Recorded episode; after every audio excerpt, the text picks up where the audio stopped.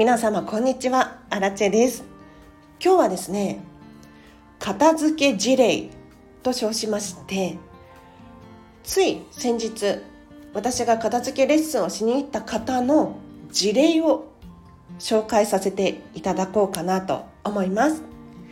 このチャンネルはこんまり流片付けコンサルタントである私がもっと自分らしく生きるためのコツをテーマに配信しているチャンネルでございます。ということで皆様いかがお過ごしでしょうか？私はですね本当に大切なお友達が5年ぶりくらいに日本に帰ってくるっていうことでアイルランド友達ワーホリしてた時のねアイルランド友達なんですけれどもう名古屋で会えるかもしれないってねその子が言ってたので、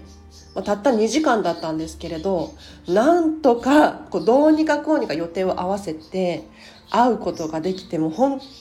当に嬉しいなって思った思えるひとときを送れたんですけれど今日はですね片付けの事例紹介させていただこうかなと思います。というのも、えっと、2、3日前にですね、岐阜県に片付け出張行ってきたんですね。私、いつもは、普段は東京在住なんですが、あの岐阜県の方のご依頼がありまして、2日間、もう泊まりで、がっつりお片付けをしてきましたので、その話をしていこうと思います。というのもですねあの片付けレッスンの生徒さんの中に今回どういう感じでお片付けをしたのか事例として紹介させていただくことはできますかなんてね毎回聞くんですけれど中にはね快くあもう全然使ってくださいと。もう写真とかも撮っていいですよっていうね方が多くたまにいらっしゃるので多くはないんですけれど今回の方もねそのうちのお一人だったので、まあ、片付けレッスンってどんな感じなのかだったりとかどういう悩みがあってどういう状態にしたいのかだったりとかお話しできればなと思います。今回のご依頼なんですけれど、まあ、どんな方かというと大学の教授をされている女性の方からのご依頼です。ちょっと年齢がね、何歳だったかなちょっと忘れちゃったんですけれど、普段は彼女は広島に住んでるんですって。じゃあなんで岐阜県なのかというと、岐阜県にご実家があるんですね。でそのご実家のお片付けをしたいということで、今回は岐阜県に行ってまいりました。でご実家がどんな様子なのかというと実はですねもうお父様は確か5年前って言ってたかな他界されていてでお母様もなんかね最近ホームに入られた、まあ、元気ららしいんですけれどやっぱりねあの遠いところに一人でお母様住んでいるっていうのがちょっと心配だということでホームに入られているらしいんです。なのでご実家はもうね手放すことになりました。ということだったんですね。でお父様のものとお母様のものが残っている。プラス今回ご依頼のあった方のご自身のものも少し残されている。っていう状態だったんですね。で実際の片付けレッスンどんな内容だったのかというとまずはご自身の所有物から片付けましょうかということでやっていきました。というのもねこんまりメソッドでお片付けをするとなった時にまず初めにやるべきことって何かというとご自身のお片付けなんですよ。ついねあの家族が片付けないんですとか分かりますよ。すごくわかる。旦那が子供がとかご両親がとかってあるかもしれないんですけれど一旦それらは置いておいてまずはご自身のもの片付けましょうね。ということで今回もですねそれに倣ってご実家に残されたご自身のものから片付けていきました。ただ面白いのが実はね今回このお客様どういった経緯で私にご依頼があったかというと実はですねこんまりコンサル仲間で今はこんまり辞めちゃったっていう子がかつてお客さんだった人だったんですね。伝わってる？ちょっと日本語難しいな。こんまりコンサルをやってたんだけれど今もうねやめちゃったんですって。なんだけれど、えーと、当時お客さんだった彼女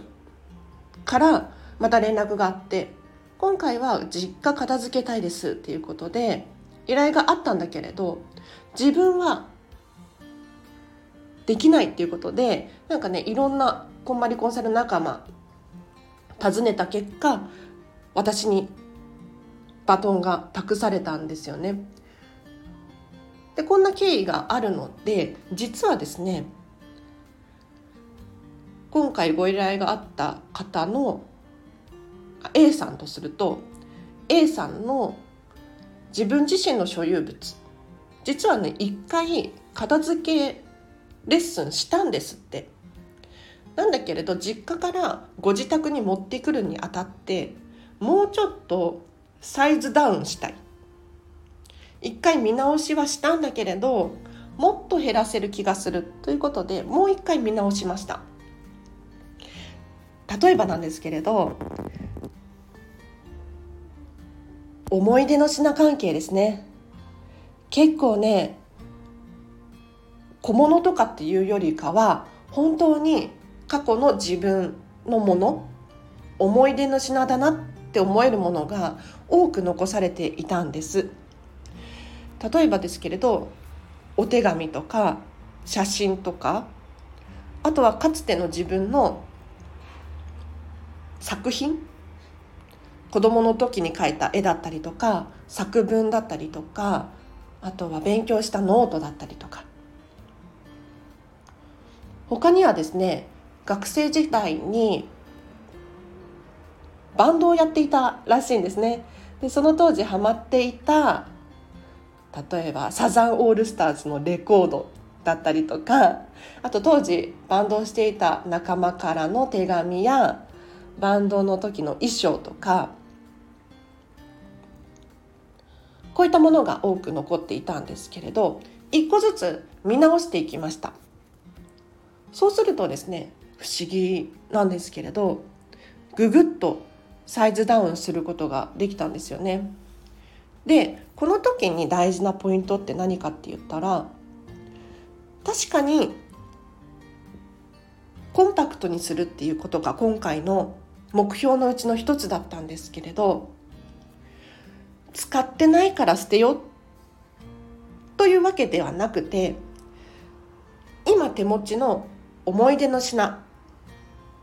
これが残されたことによってご自身がどんな感情を抱きたいのかこれがすごく大事なポイントなんですね。なので、えーとね、今回の方で言うと幼少期に書いたね作品絵だったりとか作文だったりとかいろいろあるんですけれどご自身は正直そんなに覚えていないと。なんだけれど自分が描いた絵がたくさん残っている。どういった基準で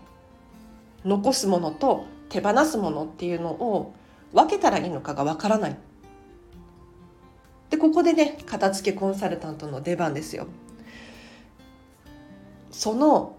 心の奥に隠されたこのモヤモヤっていうのを因数分解していくんですね。でどうやら話を聞いていくうちに分かってきたことがありまして何かというと描いた絵とか作品の中に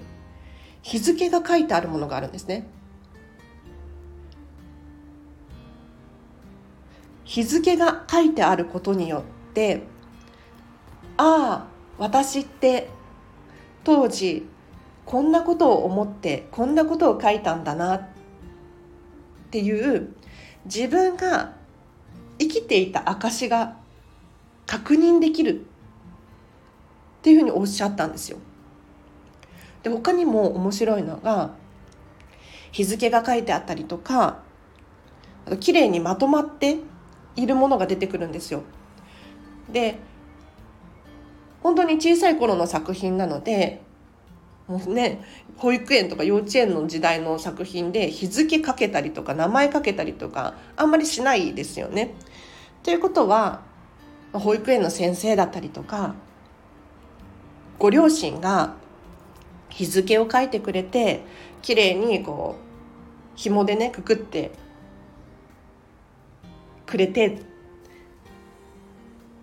誰かの手が込められているものなんですよね。でそれを改めて気づいたらしくてどんな感情になったかってお伺いするとやっぱりねこう人の手が加わっていることによって私は生きていたし誰かに見守られていたんだなとそういったことに気づくことができたなので今回お客様どういった基準で残す手放すって決めたかというとこの A さんのね作品に関しては日付が書いてあるものもしくはこう綺麗にねまとまっているものこれらを残していつ書いたのかもわからないようなものだったりとか本当にチラシの裏に書いてあるようなものだったりとか。っていうのは手放すことになりました。そしたらねだいたい半分くらいかな。ぐぐっと物量が減ったんですよね。さで最初ねあの覚えていないんだからなかったらなかったでそのいいのになんで私ってこんなに手放せないんだろうっておっしゃってたんですよ。なんだけれどやっぱりねその彼女は結構苦しい思いがあったりとか辛いことをたくさん経験したりとかしていた中でもこう自分が自分の意思を持ってちゃんと生きていたんだなっていうのをその作品から感じ取られたようでいや私はすごく嬉しかったですねだからなかったらなかったでいいかもしれないんだけれど例えばその作品がご実家から出てきたんですよ。で袋に入って出てきた。でご実家もねずっと住まわれていたお家ではなくって最近ご両親がこうサイズダウンするために引っ越してきたマンションなんですって。にもかかわらずご自身の幼少期の頃の作品をご両親がね残しておいてくれた。このことに喜びを感じたみたいでやっぱりその作品はなかったらなかったであれだったかもしれないけれどあるっていうことによってこう付加価値がついてその方にとっては本当に宝物なんだなって私は思いました。で他にもですねその当時バンドをやられていた時のハマっていたレコードとかいっぱい出てきたんですが一個ずつチェックしていくとですね確かにこのバンドは好きだったけれどこのレコードにそんなに思い入れはないなとか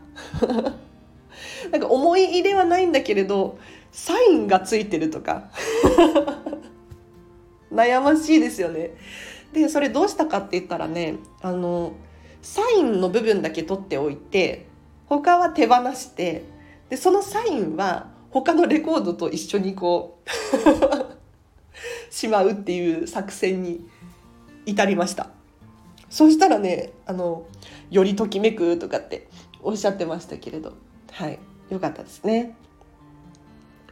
でなんだかんだご自身のものを片付けていくとやっぱりね系統が分かってくるんですよ。どういった基準を大切にしているのか。今回の方はですねやはりねなんか本当に人生大変だったんだなって思うんですが自分が生きていた証を残したいっていうこの基準がある方だったんです。だからとにかく日付が分かるものだったり誰かの手が加えられているものだったりお友達とのお手紙だったりこういったものはもうねどんどん残すようにしていきました。で確かにねあの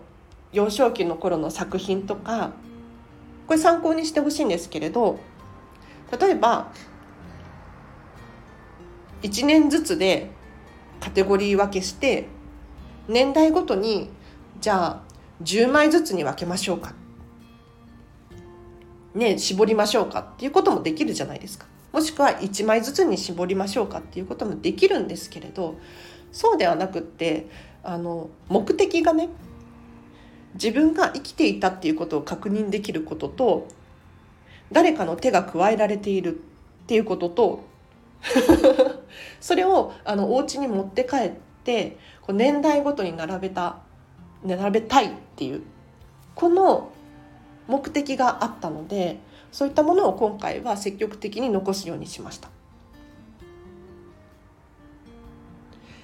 でねこれでご自身のものは一通り終わったんですけれど結構時間がかかりまして 大体ね2日間やったんですけれど1日目が8時間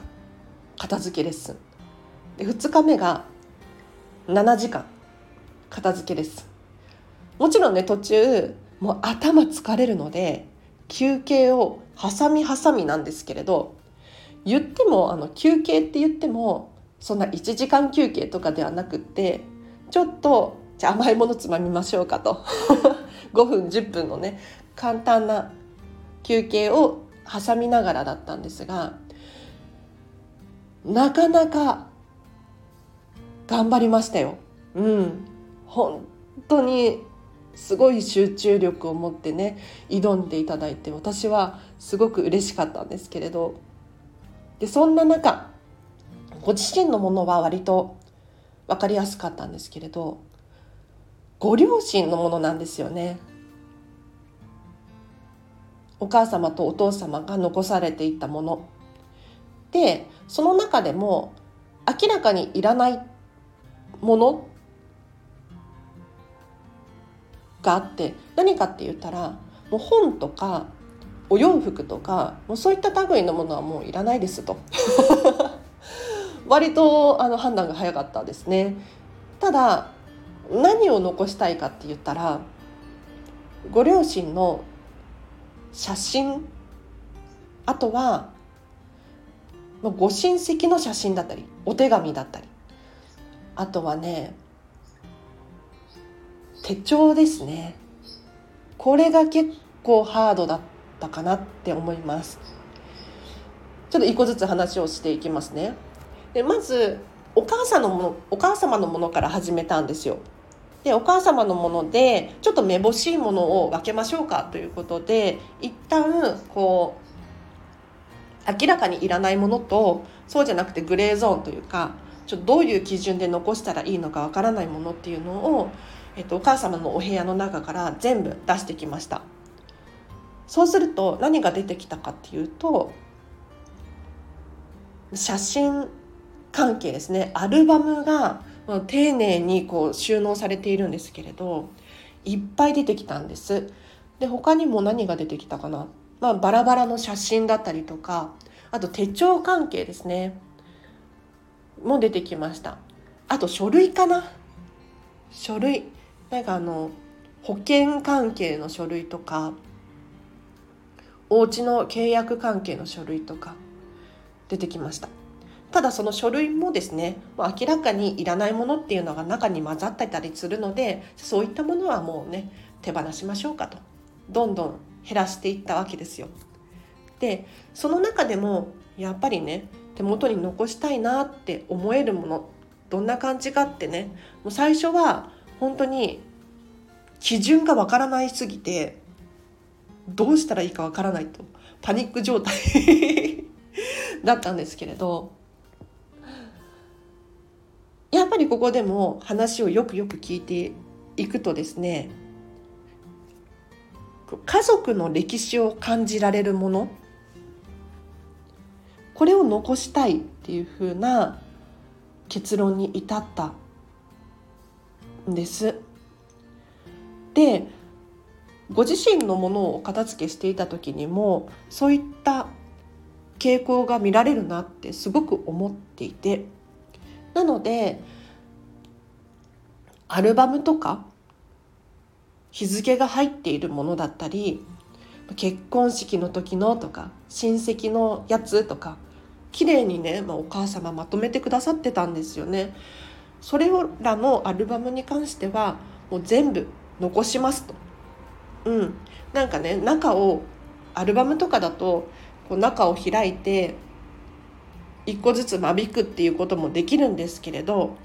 このアルバムであるっていう状態がお母様の手が込んであってで日付も確認できて歴史を感じるものだからこれは残したいっていうことで残しました。でね面白いのが あのお母様まだまだあのホームに入っているだけで元気なんですって。で頭もすごく動くんですって。なんだけどねあの実家にあるものに関してはもう全部捨てていいからと。もういらないから。あなたの欲しいものだけ残しておいてねみたいなそういう感じのに依頼されたんですって。依頼、うん、そういうオーダーだったんですって。ただねその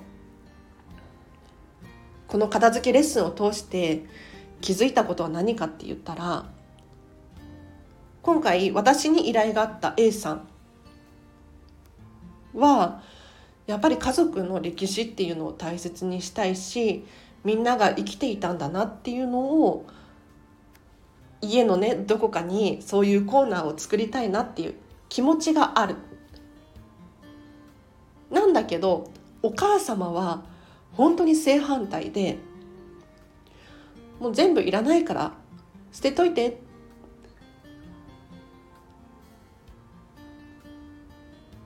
ていうふうにおっしゃったんですって。これってそれぞれの価値観の違いなのかもしれないですけれどやっぱりそのね娘さんからしたら大切にしたい歴史なのにお母さんは簡単に手放せるんだってなんかちょっとモヤモヤがありますよね。なので私は一回ねお母様に確認しましょうよと。多分捨ててもいいって言うかもしれないですけれどあのお互いの価値観のすり合わせじゃないけれど 私はこう思う私はこう思うっていうのをちょっとお話しするともしかしたらすっきりする部分があるかもしれないので、うん、おすすめしておきました。あとはそのお母様とのつながりで言うと手帳ですねやっぱりお父様もお母様もなんか豆なのか手帳にねこう毎日一言ずつこうメッセージが入ってるんですよ。その手帳もね何年分何十年分も残ってるんです丸々。でそんな手帳が出てきてやはりその今回の A さんの価値観で言うと日付が入っていて家族の歴史を感じられるものだから残したいんですよね。でこう開いてどんなこと書いてあるかなって見るといや今日は体調が良かったとか 今日は疲れたとかあとは何だろうなパンが何百何十何円で買えたとかっていうのが書いてあるあったらしいんですよ。私は見てないですけれどでそれを見てどう思いますか？って私が聞いたところ「A さんはね地味な人生だな」とかって おっしゃったんですよ。そう。なんかうん。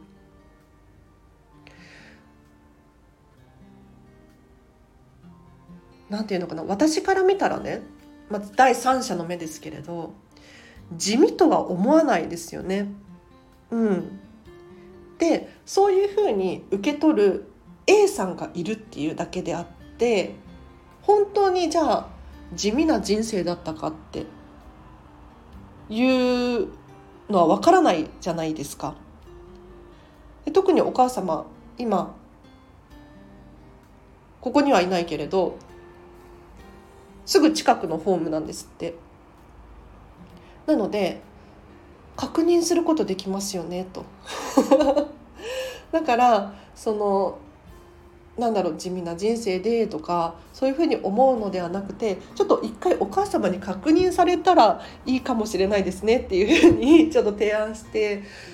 しました。なのでそこからまた手帳に対する気持ちが変わってくるかもしれないと。思います。うん、そうこれ片付けあるあるなんですけれど、まあ、片付け以外のね全てのことに転用できるんですが全ての事柄ってあくまで受け取る側がどう解釈するかなんですよ。だからパンがね何百何十何円だったでこれって地味だなって思う人もいれば私なんかはねあの手帳に書くくらいだからよっぽど嬉しかったんじゃないかなって思うんですよ。どう思います？例えばなんだろう何か目的があって節約をしている。ね。皆さんの周りにもこうマイホームが欲しくて節約をしているとかっていう方いらっしゃるかもしれないですけれどその夢に向かっている状態ってすごく楽しいじゃないですか。だから安い買い物ができたっていうことに対して喜びを感じられる瞬間ってあるはずなんですよ。一方で高い買い物をした時も喜びを感じられる瞬間ってあると思うんです。まあ、逆もしかりですね。あこんなものしか買えないとかあこれ高いけど買わなきゃいけないとか ネガティブな感情が湧く瞬間もあるんですけれどそれってあくまでどう解釈するかっていう違いなだけであって人によってその感想っていうのは本当に大きく異なるわけですよ。だからあくまでそう思っている自分がいるっていうのに気づいてほしい 私もねしょっちゅうやっちゃうんだけれど、うん、あくまで私の価値観であってっていうところですね。で続きましてお父様のものですよ。でお父様のところは結構大変でいや何かというと写真がねバラバラのやつがいっぱい出てきちゃったんですね。うん、あのお母様は几帳面なのかアルバムにまとめてあって綺麗になってるんですけれどお父様はですねもう封筒に入ったままとかもしくはなんかもう適当な感じに写真がいっぱいあってとにかくあの一箱分っていうのかなバラバラの写真が出てきちゃったんですね。もうこれは大変だよと。であとお父様に関しても手帳ですね。うん、手帳がいっぱい出てきてなんそれこそ本当に何十年分っていう感じ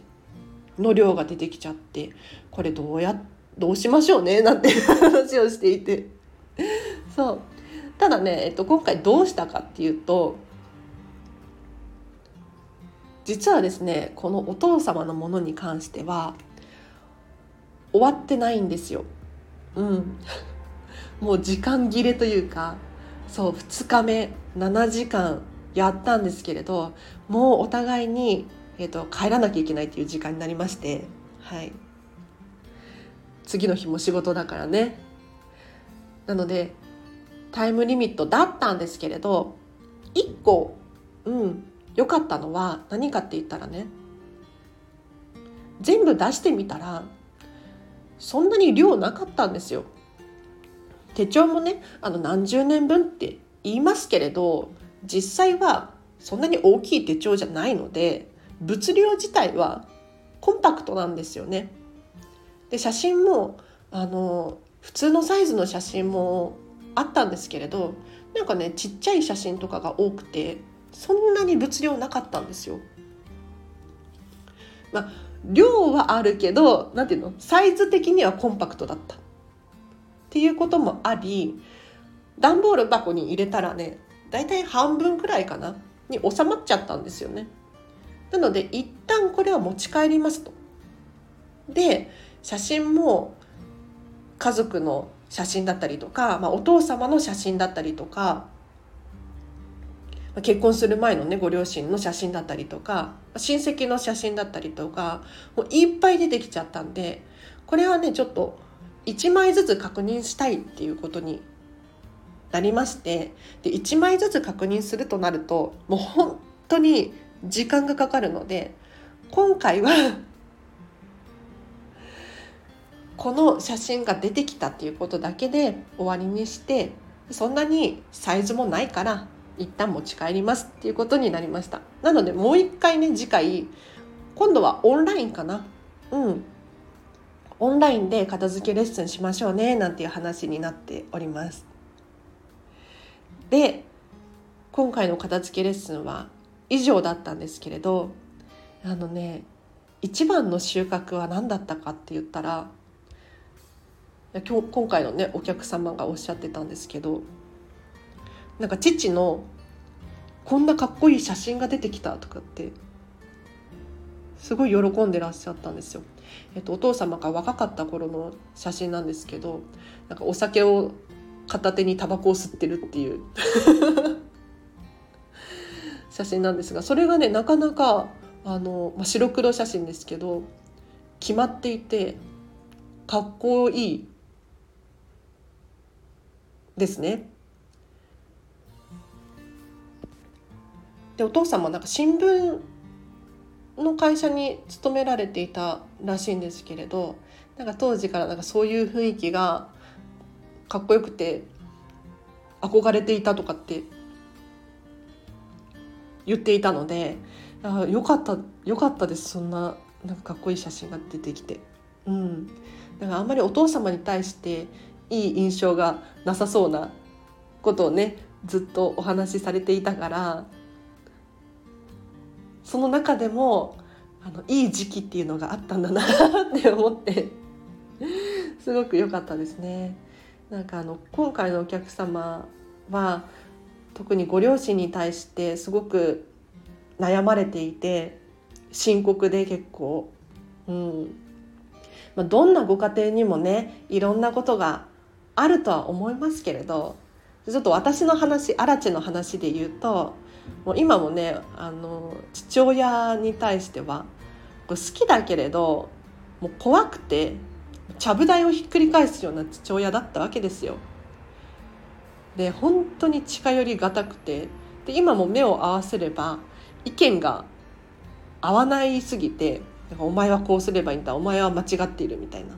そういうことを言われるからあんまり実家に長居をしたくないんですよね。そう。でそれにちょっと近しいというか、うん、お酒も大好きだったみたいで。ね なんか大変だったみたいですよ。うん、でお母様の方もちょっとねいろんなことがあったらしくて、うん、あまりプライベートのことを喋っちゃうと喋ってもいいとは言われてるんですけどね。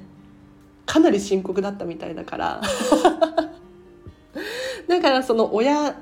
ご両親に対してのそのいい時の思い出って数が少ないからそういうのを取っておきたいみたいなんですよ。でそのご両親が楽しそうにしている瞬間だったりとか、うん、そういうのを大事にしたいみたいで。だから今回の写真いっぱい出てきましたけどそれも一個ずつチェックするのかななんて思いますね。はいということで今日は片付け事例お話ししていきましたがあ35分もあらららら いかがでしたでしょうか？皆さんの、ね、中にももしかしたらそういうの分かるっていう方いらっしゃるかもしれないですよね。で今回は本当に特別なお片付けでご実家の片付けなんだけれどご本人は住んだことがないお家でご自身のものはほとんどなかったんですよね。まあ、あるっちゃあるんだけどね。うん。なので例外的になお片付けだったかもしれないです。通常ねこんまりで片付けをする場合はご実家は始めないですよね。うん、まずはご自身のご自宅から始めましょうよと。でその中でも簡単なお洋服本っていうこういう順番でやりましょうっていうふうにお伝えさせていただくのでねだからいきなりハードルが高かったかもしれないんですけれどあの私バトンを受け継いだ身なんですが以前にねもうご自身の片付けをちらっとやってるんですって。で今回片付けレッスンに挑むにあたって一回ね Zoom でオンラインで相談会じゃないですけれど事前の打ち合わせみたいなのをしたんですその際にちらっと広島のお家が見えたんですけれどすごくね統一感があって可愛らしいお家だなって思ったんですよ。だからきっとご自身のものに対してはお片付けがほとんど終わっていて、まあ、終わっていなかったとしても基準が分かってる方だなってそういうふうに理解をしたので今回はご実家のお片付け大丈夫だろうと思い私も岐阜県に行ってきたわけですよ。いやなんか直接行ってよかったですね。うん、なんか最初はオンラインでもいいからやってほしいっていうオーダーだったんですけれどまあ、オンラインでも良かったのかな？どうなんだろう？でも一緒にねアルバムを運び出したりとかいや写真って結構重いんですよ。しかもアルバムって割と頑丈にできてるじゃないですか。だからあれらをこうわっせわっせと 運んだりとかするの大変だっただろうなと思うとやっぱり行ってよかったですね。うん、で次回はそんなに物量もない写真なので写真と手帳ですね。なのでこれをどういう基準で残して手放すか。っ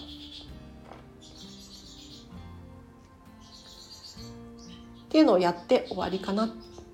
うん。ちょっと楽しみにしております。では今日は以上です。お知らせがあります。アラチェの片付けレッスン受けてみたい興味があるっていう方いらっしゃいましたらお問い合わせフォームを貼っておくのでそちらから飛んでみてください。片付けレッスンって実際どんな感じでやるんですか？とか例外的にこういうことできますか？ですとかあとは、まあ、ご自宅のお片付け以外にも例えば職場のお片付けとかあそう今回のねあの方も大学のご自身の研究室のお片付けを片付けレッスンで以前したんですっていうことだったんですけれどそういった分野のお片付けもできますのでもし気になる方いらっしゃいましたらお問い合わせフォームから詳細を送ってみてください。あとは4月の25日の13時半から16時半でデータの片付け研修というのを開催いたしますこちらはですね3時間がっつりデータの片付けなんですが前半1時間半は座学でこんまりメソッドって一体何なのかデータを片付けるってどういうことなのかっていうのを説明させていただきます。で後半はですね実際に学んだことを実践していきます。お手元のスマホの中身ですとか、まあ、タブレットやパソコンを持ち込んでいただいてその中をアラチェと一緒にお片付けしていきます。で分からないことがあれば随時質問ができますのでどんどんお片付けがはかどるんじゃないかなでかつて参加された方の中にはメール1000通消しましたとかで1000通消しただけじゃなくってメルマガの配信停止をしたりとかされてる方もいましたね。あとはそうだな写真写真を500枚くらい消しましたとかね。あとメモ帳の片付けをされていた方もいましたね。スマホとかパソコンにメモ入ってますよね。でメモを片付けた結果データがすっきりするだけではなくて今ご自身が大切にしたいものが何か明確になった。これが大きかったです。これも話さ話していいっていうふうにおっしゃってたんですけれどえっ、ー、とねどんなメモが残ったかって言ったらその方はですね家族えっと旦那様との記録だったりとかあとはこういうお家に住みたいなっていう理想の暮らし方だったりとかそういったメモが残ってやっぱり私ってこう家族が大切なんだなっていうことに気がつかれた。そういう一面もありますのでもしよかったらデータの片付け参加してみてください。こちらもリンク貼っておきますので詳細もしくはお申し込みはこちらからお願いいたします。その他にですねフェムパスさんでウェブ記事を書いております。フェムパス片付けで検索していただくかリンク貼っておきますのでこちらもぜひ読んでみてください。あとはインスタグラムとツイッターやってます。こちらも気になる方いらっしゃいましたらフォローをお願いします。では今日は以上です。長くなりましたが いかがでしたでしょうか？で今後ちょっと片付け事例についてどんどん話をしていきたいなと思います。こういう悩みがあってこういう解決をしましたよ。うん。実はね片付けレッスンした方で喋ってもいいよとか写真使ってもいいですよっていう方いるんですよね。ありがたいことに。で個人を特定できるようなことは喋ったりしないので、うん、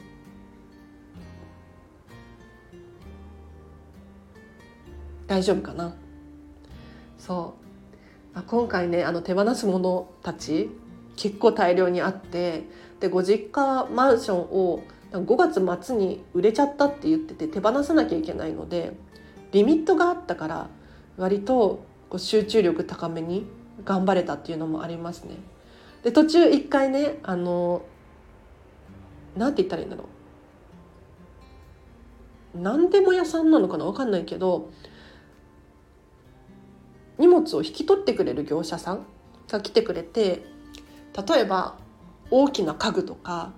布団とか冷蔵庫とかこういうのも全部いらないから手放したいんですっていうことだったんですけど見積もりの方が来ましたね。そうそう。でも本当に手放しちゃうんだなーなんて思いながらも。そう家具とかもねなんかアンティーク感のある良さそうな家具だったんですよそうでなんかおばあちゃんの代からなんとかとかっておっしゃってたからすごく大切にされてきた家具なんでしょうね。うん、で手放すってあの業者さん多分ねそのまま捨てるわけじゃないと思うんですよね。うん、なんか引き取ったものを多分再活用されるんじゃないかななんて思うんです。ただねその手放すものの基準っていうのはあくまで所有者にあるので、うん、それまでに残すものと手放すものちゃんと分けておいてくださいねなんて 言われてましたけれど。うんあ、長くなっちゃうのでここまでにしますね。では皆様今日もお聴きいただきありがとうございました。今日の後半もハピネスを選んでお過ごしください。お片付け応援してます。では、あらちでした。バイバーイ。